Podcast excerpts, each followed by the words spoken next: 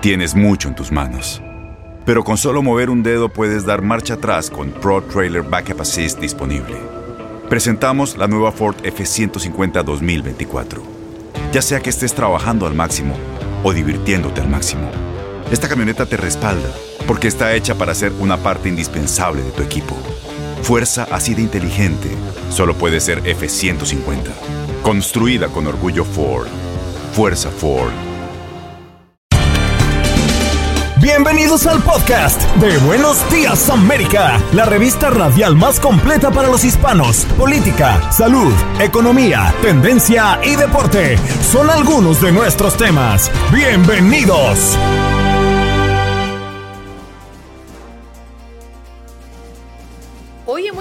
América conversamos de una nueva encuesta nacional que revela que el 40% de los adultos latinos aún no han comenzado a vacunarse contra el COVID-19 y entre los latinos de 18 a 29 años el 56% no está vacunado.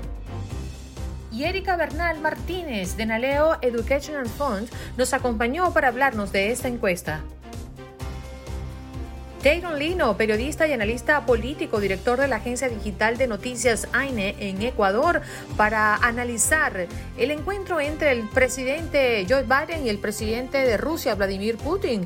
Ofrecieron esta evaluación positiva de la primera cumbre que sostuvieron en Ginebra, Suiza y Ron McGill, director de comunicaciones del Zoológico de Miami. Millones de cigarras invaden Estados Unidos desde Tennessee hasta Nueva York. Los insectos han salido a la superficie tras 17 años de vida subterránea. En Buenos Días América, tu opinión importa. Llámanos, llámanos, llámanos. Teléfono en cabina 1833-867-2346. Llámanos 1833-867-2346. Llámanos.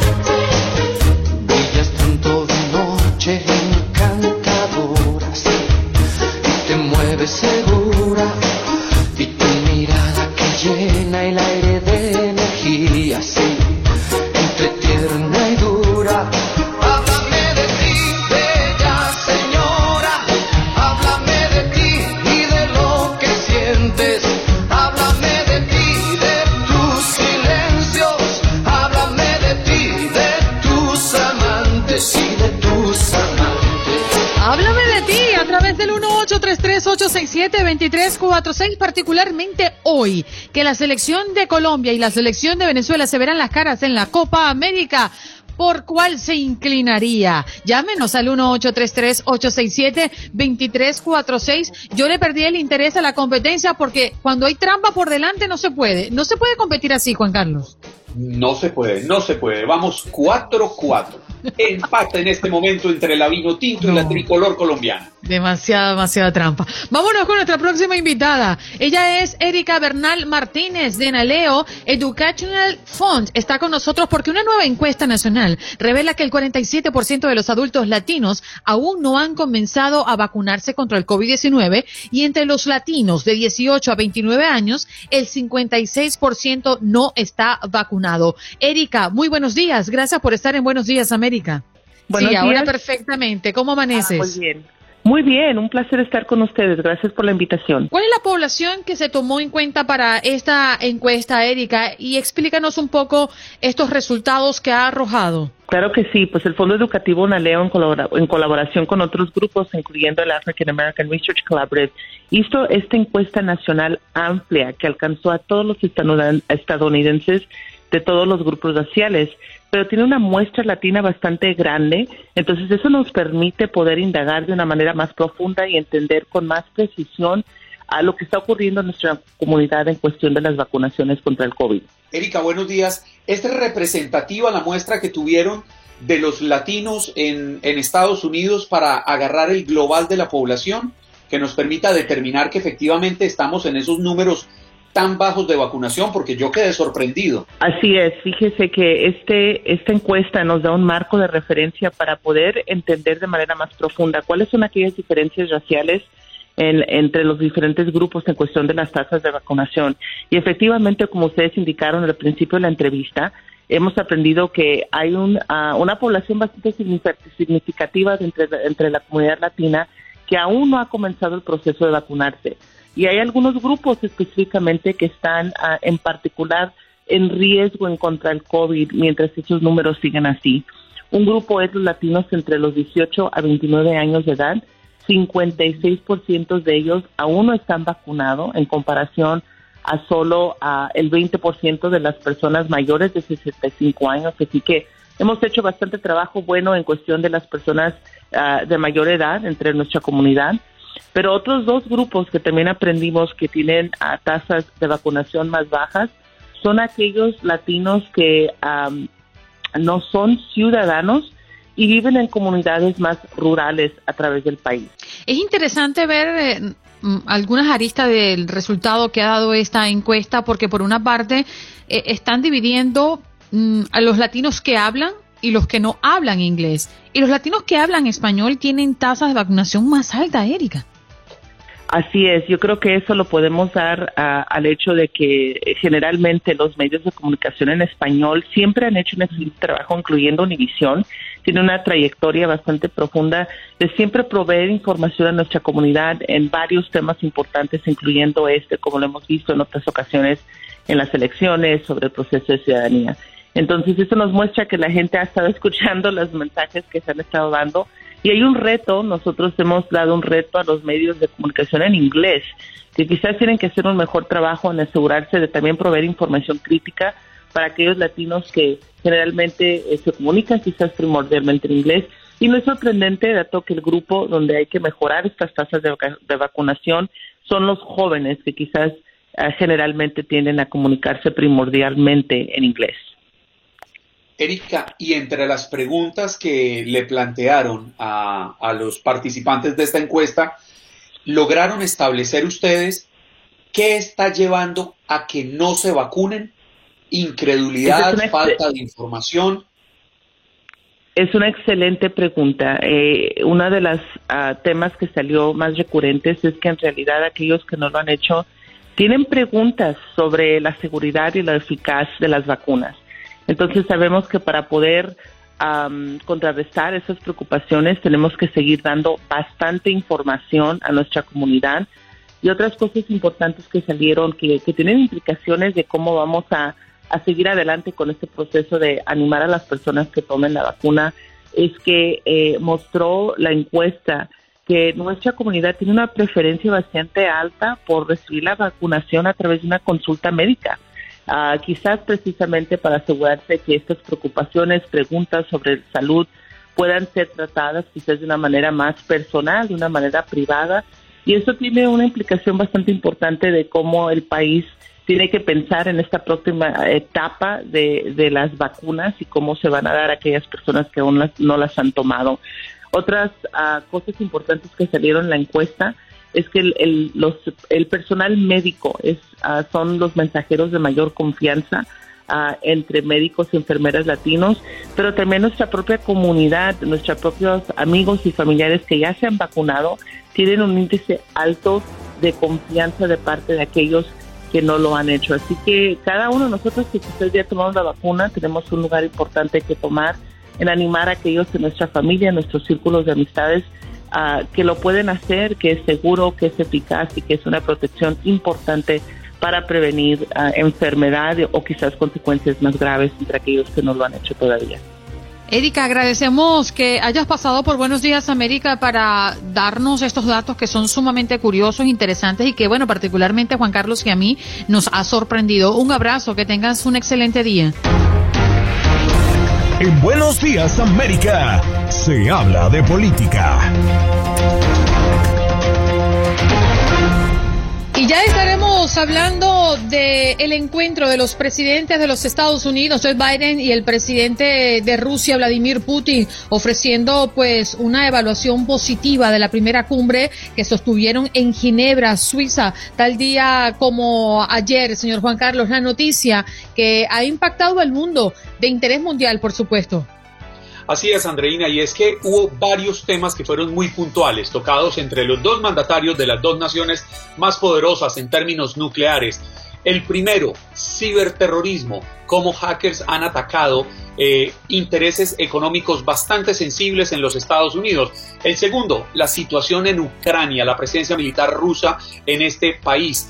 El tercero, derechos humanos y democracia, algo que tiene que ver con la situación del opositor ruso Alexei Navalny y que el presidente Biden le dejó claro al presidente Putin que sería devastador si Navalny llega a morir detenido. Y el cuarto, y quizás más sensible, que genera más temor entre las personas, los habitantes de las dos naciones, es la seguridad nuclear y la posibilidad de que este conflicto, que hasta el momento ha sido solo verbal y que se ha mantenido tenso en los últimos años, pueda escalar al siguiente paso.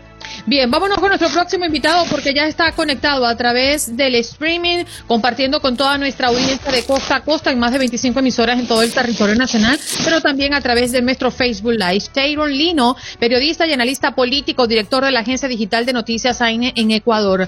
Buenos días, ¿cómo estás, Tayron? Gracias por estar con nosotros. Hola, ¿qué tal? Eh, colegas y también, sobre todo, saludo a todos sus seguidores, a todos quienes los acompañan en sus transmisiones. Más que un acuerdo, una evaluación positiva es lo que podríamos sacar del encuentro entre los presidentes de Estados Unidos y Rusia, Taylor. Totalmente de acuerdo, sobre todo por las expectativas que se venían generando eh, antes de dicho encuentro y bueno, vaya que ahí si podemos recopilar un par de eh, extractos de lo que han manifestado eh, los dos líderes en esta reunión en Ginebra, podemos mencionar que bueno, Putin ha señalado que la conversación fue fructífera y mientras tanto Alexei, el presidente, discúlpeme, quedé justamente con lo de Alexei Navalny, estaba revisando unos datos muy temprano que les voy a comentar más adelante, algo interesante que hemos encontrado. Bueno, de su parte, eh, se puede decir que ambos eh, líderes han coincidido que dicha, dicha reunión ha sido constructiva, práctica y sin hostilidades sobre todo por las temáticas de estas acusaciones que anteriormente ya se venían planteando desde la misma reunión que el presidente Joe Biden había mantenido en, lo que tiene que ver los socios de la OTAN. Se había hablado justamente entre los puntos que se habían expuesto en la mesa es los ciberataques de los que se acusa a Rusia. Y ya luego en esta cumbre en Ginebra entre ambos mandatarios, ese fue uno de los eh, puntos que también se dialogaron en esa reunión de cerca de dos horas que sostuvieron tanto Biden como Putin. Y ahí eh, el presidente Putin en su declaración ante los medios dio a conocer de que en realidad quien más ataca en lo que tiene que ver esta modalidad es Estados Unidos. Es de una u otra manera como contrarrestando esas acusaciones que se vienen realizando por parte de Occidente contra Rusia y como decíamos que incluso eh, fue un tema tratado dentro de la misma reunión entre los socios de la OTAN. Sí. Tairón, yo quería preguntarle algo. ¿Qué tan grande fue el cubrimiento de los medios de comunicación rusos en la cumbre que se llevó ayer en, Ginebra, entendiendo que usted durante muchos años trabajó como periodista en Rusia precisamente. Bueno, correcto. Eh, eh, sin querer eh, ahondar de pronto en temas muy directos para la cadena en la que anteriormente yo laboré, pero tuve la oportunidad de seguir tanto todo lo que tiene que ver a RT, Russia Today, en su área en español, en inglés, en árabe, en francés. Estuve revisando justamente cómo daban seguimiento a, lo que ha sido esta cumbre eh, detalles que se han conocido, ¿verdad?, a todos los seguidores, es que incluso eh, mantuvieron un estudio espectacular a orillas de justamente el lago en Ginebra, eh, para poder tener la cobertura de todos, no solo los líderes, sino también de los analistas que comenzaban a llegar para dialogar, para opinar sobre dicho encuentro. De ahí, en lo que tiene que ver a Piervo, Piervo, Piervo Channel o Piervo Canal, que primer canal, Canal 1, traducido al español, eh, es una de las cadenas más referentes que tiene justamente Rusia. Es un canal eh, de una u otra manera como una administración fisco-misional, es decir, privado, pero a la vez también es mantenido por el Estado ruso. Eh, ha ejecutado una cobertura, pero sin precedentes, la podría catalogar así de pronto eh, ha generado grandes expectativas ya el hecho de que se ha podido ver en sus primeras actividades a Joe Biden ya como presidente. Recordemos que eh, luego del G7 fue a esta reunión con los socios de la OTAN y esta reunión con Vladimir Putin ha tenido grandes expectativas justamente por las temáticas que se podían eh, tratar concernientes incluso a este asunto pandémico. Eh, se hablaba de los ciberataques, eh, un tema que ya venía arrastrando la anterior administración de los Estados Unidos, ¿verdad? En estas controversias con el Kremlin. Y bueno, eh, ¿por qué no también asuntos como el mismo tema de Ucrania, donde se ha hablado de, temáticas ya también con incluso los socios de la OTAN?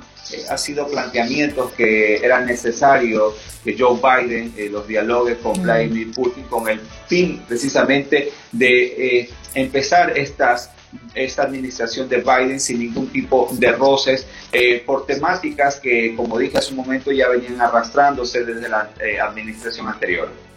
Teiro, eh, el presidente ruso no dio indicios de que esta primera reunión con el presidente Biden lo hiciera eh, o, lo obligara a cambiar de actitud. Al parecer, ninguna cantidad de palabras amistosas, ni toda la cordialidad, ni la, diplomacia que hubo alrededor de este encuentro le va a hacer cambiar de parecer con referencia, por ejemplo, a la persecución energética, ¿no? De su agencia política, tanto en Rusia como en el extranjero, casi total impunidad, ¿no? Como se está realizando hoy por hoy.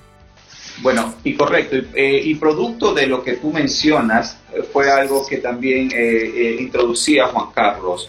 El, presidente Biden ha sido muy claro y llamó la atención cómo esta temática hacía un paréntesis dentro de esos asuntos geopolíticos. Nos referimos a la situación actual del líder opositor Alexei Navalny Recordemos que en el mes de abril Navalny eh, llevó a cabo una huelga de hambre que estaba estimada en 24 días sin eh, ingerir alimentos. Luego él desistió debido a una serie también de posturas internacionales. Y en esta reunión eh, vemos cómo la situación del opositor ruso fue tratada por el mismo Joe Biden, que como podemos citar lo que mencionaba también Juan Carlos, ha sido claro Joe Biden en, en manifestar de que eh, sería catastrófico eh, que le pase algo justamente o suceda algo con la integridad del líder opositor. ¿Por qué? Porque eh, Biden aquí haciendo una, un, un, leve análisis ha sido, como decimos en español, ha tomado el toro por los cuernos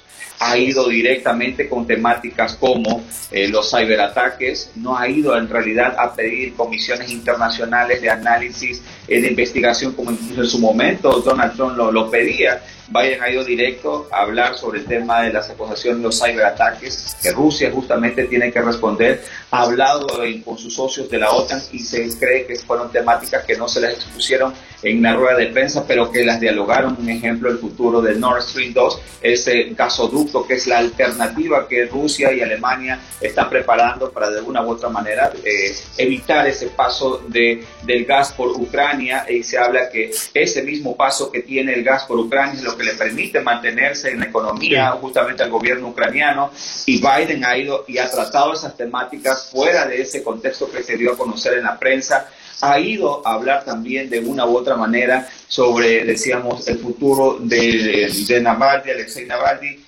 y bueno, eh, tratando de rescatar puntos distintos a lo que ya se expone en la prensa. Estuvimos ahí realizando un pequeño ejercicio de traducción a lo que fueron las declaraciones reales de, en este caso, de Vladimir Putin. Él se lo vio con una postura un poco más, eh, más tranquila. Eh, incluso cuando...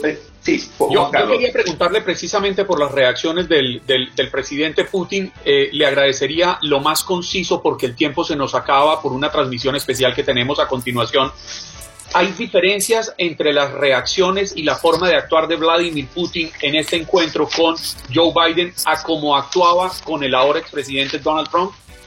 Totalmente. Eh, la pregunta es tan precisa, eh, Juan Carlos, que incluso podemos recoger cómo el presidente Donald Trump, eh, disculpen, el presidente Biden, eh, Vladimir Putin, respondía, respondía a una periodista de la BBC cuando ella le preguntaba a qué le teme, ¿verdad? Hablaban justamente sobre la situación de la oposición en Rusia, eh, y fue muy directa la, corresponsal de la BBC y le decía al final, ¿a qué usted le teme?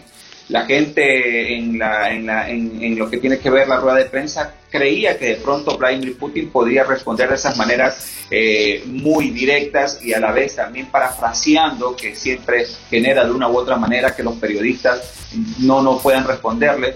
Él ha sido muy franco en mencionar de que el tema de la oposición es un asunto que en Rusia al menos se lo tiene en diálogo con justamente con quien la lidera y entonces la gente de prensa se dio cuenta que ese Vladimir Putin en realidad es un Putin más tranquilo e incluso en las reacciones que tiene con los medios de comunicación occidentales. Mm, te agradecemos estos minutos para analizar lo que ha sido el encuentro que prácticamente paralizó el mundo el día de ayer. Bueno, más allá del fútbol, por supuesto. Gracias. A ustedes, saludos. Un abrazo. Allí escuchábamos a Tayron Lino, periodista y analista político, director de la agencia digital de noticias AINE desde Ecuador. Vámonos de inmediato con nuestro próximo invitado para hablar justamente de millones de cigarras que invaden a los Estados Unidos, desde Tennessee hasta Nueva York. Los insectos han salido a la superficie tras 17 años de vida subterránea. Ron McGill, director de comunicaciones del Zoológico de Miami, para explicarnos cuál es este fenómeno. Ron, gracias por estar con nosotros. Un placer, gracias a ustedes. Mira, esto es algo que pasa cada 17 años. Es una población de estos, los digamos cicadas. Yo no sé cómo lo dicen en español, uh, pero es un insecto. Cigarras, bien, está bien. Cicadas. Bueno, uh, cada 17 años ellos salen de la tierra y por unas semanas nada más, viven unas semanas. Es un insecto bastante grande y la gente cuando primero lo ven están asustados, porque es grande, me va a picar, me va, me va a morder, ¿qué va a hacer? Es venenoso. Mira, este insecto no te va a hacer nada. Eso no es nada, no pica, no te da ningún nada. Uh, y, y, lo pueden comer también. Uh, no nada más otros animales que lo comen como un comida sabroso. El ser humano lo puede comer también. Hay seres humanos que lo están cocinando, haciendo varias clases de, cocina con, estos, estos uh, insectos. Ahora, la cosa que es un poquito para la gente es que hacen tanto bulla. Es una bulla tan, tan grande, tan alto, que de verdad ese, se parece como un, un buzzsaw. Uh, es algo fuerte. Pero mira, como ser humano, nosotros debemos mirar esto como un fenómeno de la naturaleza que de verdad es muy interesante. No están haciendo ningún daño al ambiente natural. Además, están dando comida a muchos animales. Comen nada más el sap y el azúcar que salen de los árboles. Sí. Van a, a buscar sus su machos, su, sus hembras, van a poner sus huevos y por otros 17 años van a ver silencio. Pero eso es lo que yo le quería preguntar, Ron y muy rápidamente, porque estamos muy ajustados hoy de tiempo. Sí. ¿Por qué se habla de un periodo de 17 años? ¿Realmente cuánto vive esta chicharra? Bueno, viven como 17 años y 6 meses, porque ponen sus huevos y entonces cuando salen nada más unas semanas están vivos. Pero de verdad empiezan a vivir cuando se nace en el huevo abajo de la tierra y eso es como, eso como, yo no sé decirlo en español, es como el uterus de, de la mamá, es la tierra. Ellos crecen en la tierra por, toma 17 años antes que pueden salir de la Tierra cuando ya tiene 68 grados de temperatura, salen de la Tierra y entonces. La milagro de, de las cicadas. Ron, increíble, increíble lo que hay alrededor de nosotros, ¿no? La naturaleza y cómo funciona esto. Uno que va a pensar que se guardan allí 17 años y luego pues salen a enso ensordecernos. Creo que lo dije bien. Ron, gracias. Un abrazo y que tengas estupendo jueves. Igual, gracias a ustedes. Bye bye. Allí escuchaban a Ron McGill, director de comunicaciones del zoológico de Miami. Millones de cigarras invaden a los Estados Unidos. Y hoy es jueves, jueves de cafecito, señor Juan Carlos Aguiar. ¿Qué, le parece? hoy, Andreina Gandica? bueno, tenemos a un invitado que es de la casa, ¿eh? Es de Univision y es el chef de Despierta América, el recién ganador de Mira quién baila. Jesus. Jesus. Venezolano, por cierto. Y quiero recordarles, porque ya les vamos a dar un adelanto de lo que tenemos en el cafecito el día de hoy. Él vivió esta competencia en el marco del duelo por la pérdida física de su madre y nos habla de los retos que se les han planteado al llegar a los Estados Unidos, que además llegó con la ilusión de jugar profesionalmente al béisbol, pero la vida le tenía otras otro destino y muchas sorpresas. Así que vamos a adelantarles qué fue lo que conversamos con Jesus en este cafecito. En plena efervescencia, ¿no? Cuando me imagino las emociones, Jesus está a flor de piel y tratándose de tu madre, además como prácticamente la orden, hijo, vaya y haga lo que usted tiene que hacer, tenías como un doble compromiso. ¿Cómo manejaste todo, todas estas cosas que te estaban ocurriendo? Mira, yo creo que, yo creo que eh, todo, todo eso que estaba pasando logré ponerlo como en un embudo, ¿no? Como en un colador y, utilizo herramientas de cocina porque así, así me sirven. Eh, en un embudo, un colador y, se filtraron lo, lo, lo, más positivamente posible. Eh, eh, la, la, fuerza que me dio mi mamá, a pesar de que no estaba acá físicamente, fue, fue como que una batería extra que no tenían los demás que yo sí tenía, ¿no? Esa motivación era gigante. ¿En algún momento dijiste, ¿qué es esto? ¿Dónde estoy? ¿Qué pasa? En ese, en ese momento de encuentro que todos nosotros tenemos en algún momento. Se tiene mucho, Andrés, se tiene mucho durante, mira quién baila antes, mira quién baila eh, en la ducha, en la mañana antes de salir a la casa, en la noche antes de dormir, como dices tú, uno cierra la puerta y muchas veces preguntas, no, no solo por lo de mi mamá, obviamente lo de mi mamá fue, fue, fue mayor, ¿no? Y fue una decisión grande, un esfuerzo eh, sobrenatural, pero, pero eh, eso es algo que uno siente siempre, pienso yo, ese pensamiento de qué estoy haciendo, qué hago, lo estoy haciendo bien, es lo correcto. Eh, y, y, yo creo que con la satisfacción de cómo se van desenvolviendo las cosas, más lo que ya uno ha vivido, te obligan a que, a que todo tiene que ser felicidad. hoy en día poder hacer lo que yo estoy haciendo es una gran bendición. O sea, el hecho de que yo no esté todavía lavando platos o que no esté todavía sirviendo mesas, que no tiene nada de malo, simplemente que uno voltea y, va viendo la evolución, ¿no? El lado oscuro existe, pero tú sabes que yo pienso que a mi favor, eh, eh, el tema de estar en la cocina, el tema de no estar quizás en telenovelas, el tema de quizás no estar en, otra área del entretenimiento o la farándula, me ha facilitado a mí mucho y, y me ha suavizado a mí el camino, porque bueno, ahí teníamos al chef Jesus de Despierta América, eh, que lo vamos a tener hoy a las seis de la tarde en nuestro Facebook y en nuestro podcast estrenando Cafecito Nuevo. Juan Carlos. Qué maravilloso personaje, Andreina. Recuerdo las lágrimas de Jesus cuando estaba en el reality recordando este doloroso episodio que usted nos trae en el cafecito. Sí, señor, no se lo pierdan. Señor Juan Carlos, ¿la competencia cómo quedó? Quedamos 4-4, mi querida Andreina Gandica, en un empate magistral. Mm. Magistral, aunque usted va a decir que le robaron el triunfo, usted, todo, todos, todos los que pierden apelan a, eso, me robaron. Pero quedamos 4-4. Bueno, cuatro acá, cuatro. Hacemos una pausa, continuamos juntitos aquí en la pausa comercial para toda nuestra gente del Facebook Live y a ustedes les decimos que mañana lo volveremos a hacer, ¿eh? A las seis de la mañana, hora del este. Este programa continúa con la previa del próximo juego de la Eurocopa que estaremos transmitiendo a partir de las nueve de la mañana. Ucrania, Macedonia. Ya regresamos. 2020 se vive en tu DN Radio y este viernes te traemos el enfrentamiento entre Suecia contra Eslovaquia. Al terminar este partido, no te pierdas el choque entre los subcampeones del mundo, Croacia, y la líder de grupo, República Checa. Y se viene República Checa. ¡Le pega de lejos! ¡Golazo!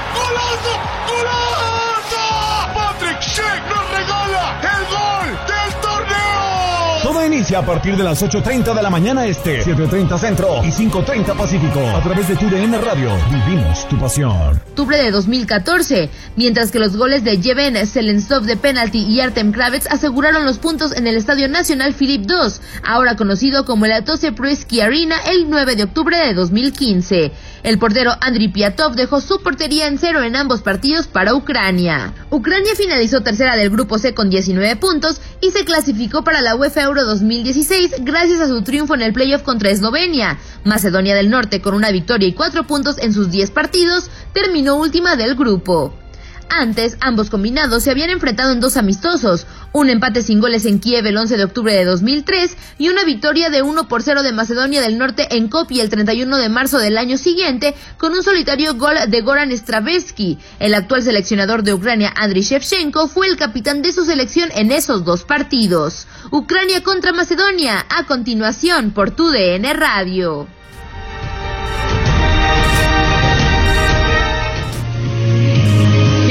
La pasión de la Eurocopa. Ya estamos a pocos minutos de que comience el primer partido de esta jornada de jueviernes. Y para ello le damos la bienvenida formalmente al cierre de Buenos Días América Antonio Camacho y a Juan Carlos Zamora, que nuevamente están con nosotros. ¿Cómo están muchachos? ¿Qué pasa, Andreina? Qué gusto saludarte. Ya estamos completamente listos para el arranque de este partido entre Ucrania y Macedonia del Norte. Dos equipos urgidos urgidos lo que le sigue por el triunfo y vamos a tener eh, el segundo encuentro en su historia de Macedonia en lo que es la fase final de la Eurocopa y Ucrania que tiene a un Yarmolenko que nos deleitó con un golazo frente a Países Bajos en la jornada número uno. Sin duda alguna, Juan Carlos, este partido tiene buenos dotes y también tiene mucha historia, también la cuestión de la política de lo que ha vivido Macedonia del Norte.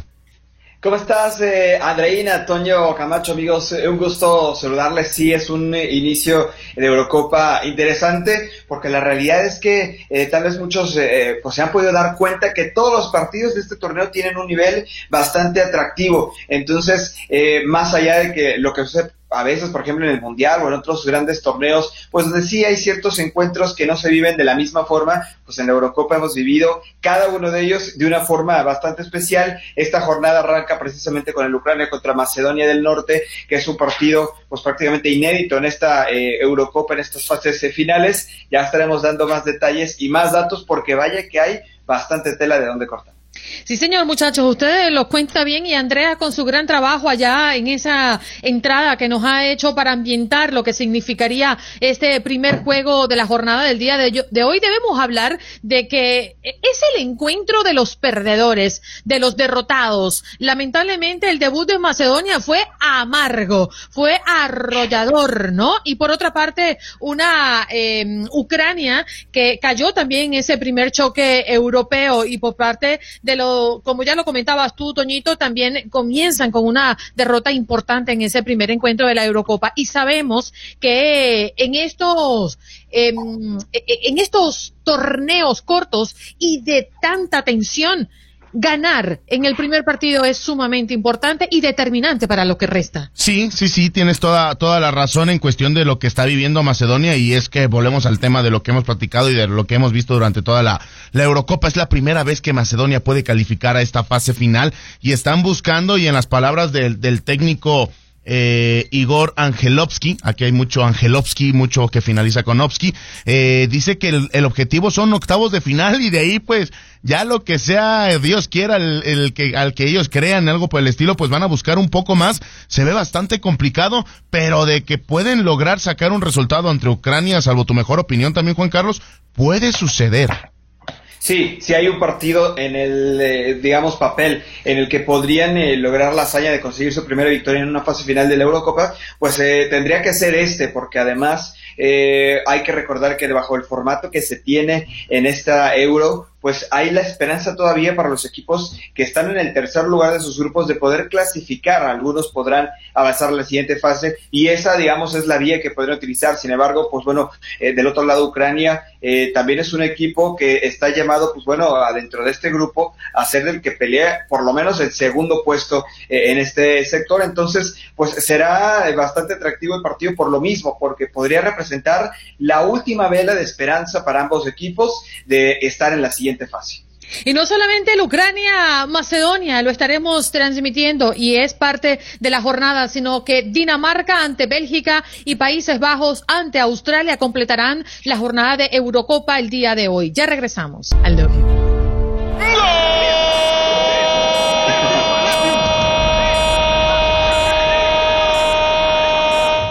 Este jueves 17 de junio continúan las emociones de la Eurocopa. Muy tempranito, Ucrania se mide a Macedonia. Ucrania ha ganado a Macedonia del Norte en sus dos enfrentamientos oficiales previos, 1-0 en casa y 2-0 a domicilio en la fase de clasificación para la Eurocopa 2016. Después, Dinamarca se mide a Bélgica. El único enfrentamiento previo entre Dinamarca y Bélgica en un gran torneo fue en la fase de grupos de la Eurocopa de 1984. Dinamarca ganó 3 por 2 tras ir perdiendo 2 por 0, una de las únicas seis veces que se ha remontado una diferencia de dos goles para ganar en el torneo. Y para cerrar la jornada, Holanda se mide a Austria. Los Países Bajos han ganado sus últimos seis partidos contra Austria, el doble de victorias que en sus anteriores 13 encuentros contra los austriacos. Tres victorias, cuatro empates y seis derrotas. La última victoria de Austria data de mayo de 1990 en un amistoso previo al Mundial de Viena 3 por 2. Comentábamos en nuestro corte comercial, pues para nosotros acá en la mesa, ¿cuál significaría, y se los pregunto a ustedes, Toño y Juan Carlos, el partido con más tensión de la jornada de hoy?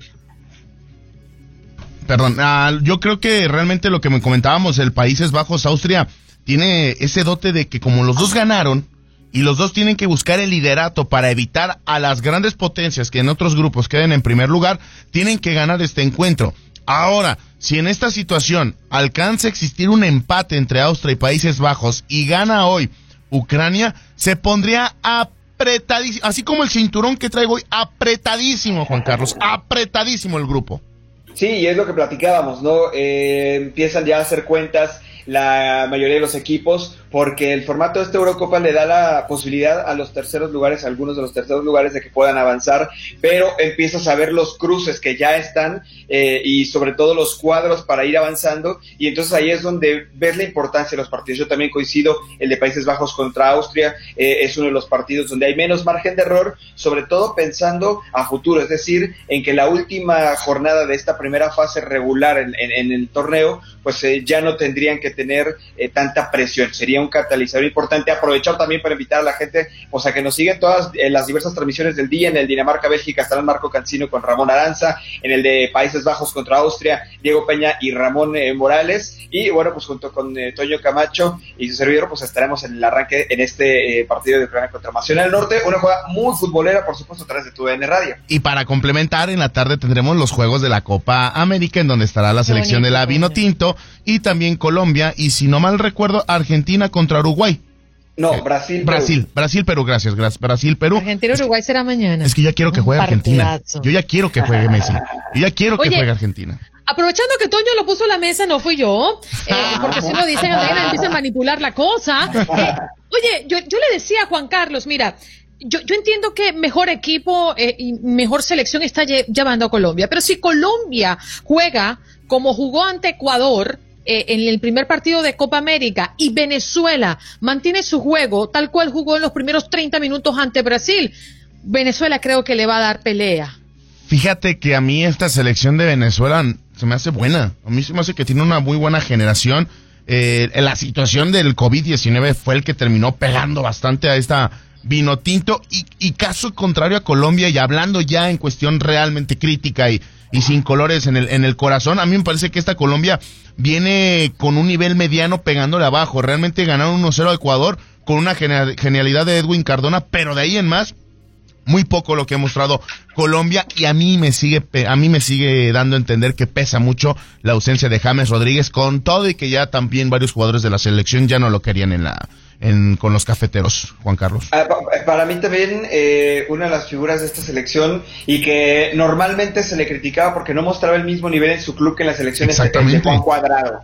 Juan Guillermo Cuadrado, ahora pues con esta ausencia que dices de James Rodríguez ha echado el equipo en sus hombros y ha demostrado pues bueno el, el gran nivel que se le veía solamente por la televisión para los colombianos, ¿no? Eh, en las ligas europeas, ahora sí es que está teniendo un rol importante, entonces bueno, por ahí me parece que podría ser una de las armas principales y el otro lado coincido contigo, ¿no? En el caso de Venezuela es una selección que más allá de lo que ha sucedido en el entorno por el tema de la, de, del COVID-19 y de la, de la, eh, lo que ha sucedido, digamos, eh, y que ha derivado en eso, pues bueno, se ha compactado muy bien, ha entendido la forma en la cual jugarle a los grandes equipos en este tipo de partidos, porque no es lo mismo que en las eliminatorias, ¿eh? En las eliminatorias por ahí traes todavía el colchón de de pronto jugar como local, no, acá pues es a matar o morir en cada uno de los partidos y me parece que bueno, son conscientes de ello y eh, no será un partido nada sencillo para la selección de Colombia. Hoy gana, hoy gana Venezuela, Andreina. Hoy gana Venezuela. 1-0. 1-0. Dará la campana. 1-0. 1-0, línea de 10 y va a ganar Venezuela.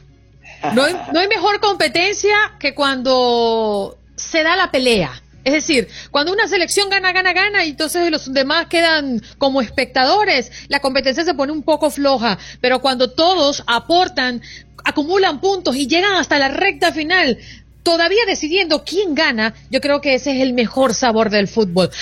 Y queremos recordarle a toda la audiencia que Buenos Días América de Costa a Costa se dé su última hora de programa para iniciar la transmisión del partido de hoy, el primer partido por la Eurocopa el día de hoy, Ucrania y Macedonia, muchachos. Lo único que nos resta es decir que rueda el balón, porque ahora es que tenemos fútbol en la jornada. Así es, solamente falta para que lo podamos cantar y gozar, que podamos disfrutar del deporte que mueve más corazones, que hace que el grito se haga uno solo.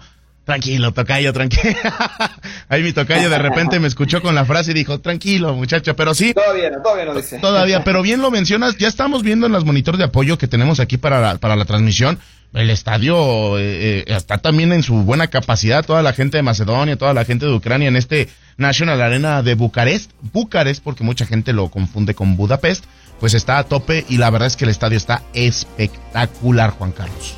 Sí, sí, la realidad es que es uno de los escenarios, eh, como los otros 11, ¿no? En esta eh, Copa de Europa, eh, iniciaron siendo 40 las ciudades que se postularon para estar dentro de este gran torneo. Entonces, imagínate el proceso de selección, eh, pues eh, tan especial y específico que llevó a cabo eh, la UEFA. Entonces, pues no es por nada que estas 12, sele- 12 sedes seleccionadas, pues son de primerísimo nivel. Muchachos, un placer compartir con ustedes en esta mesa a propósito de una muy buena causa, la Eurocopa. Ahí escuchaban a Antonio Camacho y Juan Carlos Zamora, que hoy nos acompañaron para el cierre de Buenos Días América. Muchachos, feliz día y buena transmisión. Muchas gracias, muchas gracias Andreina y ojalá y no sea la última, que Y estemos éxito más presentes. Vamos con la vino tinto, la vino tinto por siempre, señores. Go, go, go, go. Y a ustedes lo volvemos a hacer a las 6 de la mañana, hora del este. Bye bye, hasta tomorrow. Gracias por acompañarnos en nuestro podcast. Buenos días América. Y recuerda que también puedes seguirnos en nuestras redes sociales. Buenos días AM en Facebook y en Instagram. Arroba Buenos días América. AM. Nos escuchamos en la próxima. Boost Mobile tiene una gran oferta para que aproveches tu reembolso de impuestos al máximo y te mantengas conectado. Al cambiarte a Boost, recibe un 50% de descuento en tu primer mes de datos ilimitados. O, con un plan ilimitado de 40 dólares, llévate un Samsung Galaxy A15 5G por $39.99. Obtén los mejores teléfonos en las redes 5G más grandes del país. Con Boost Mobile, cambiarse es fácil. Solo visita boostmobile.com. Boost Mobile, sin miedo al éxito. Para clientes nuevos y solamente en línea, requiere AroPay. 50% de descuento en el primer mes requiere un plan de 25 dólares al mes. Aplican otras restricciones. Visita boostmobile.com para detalles.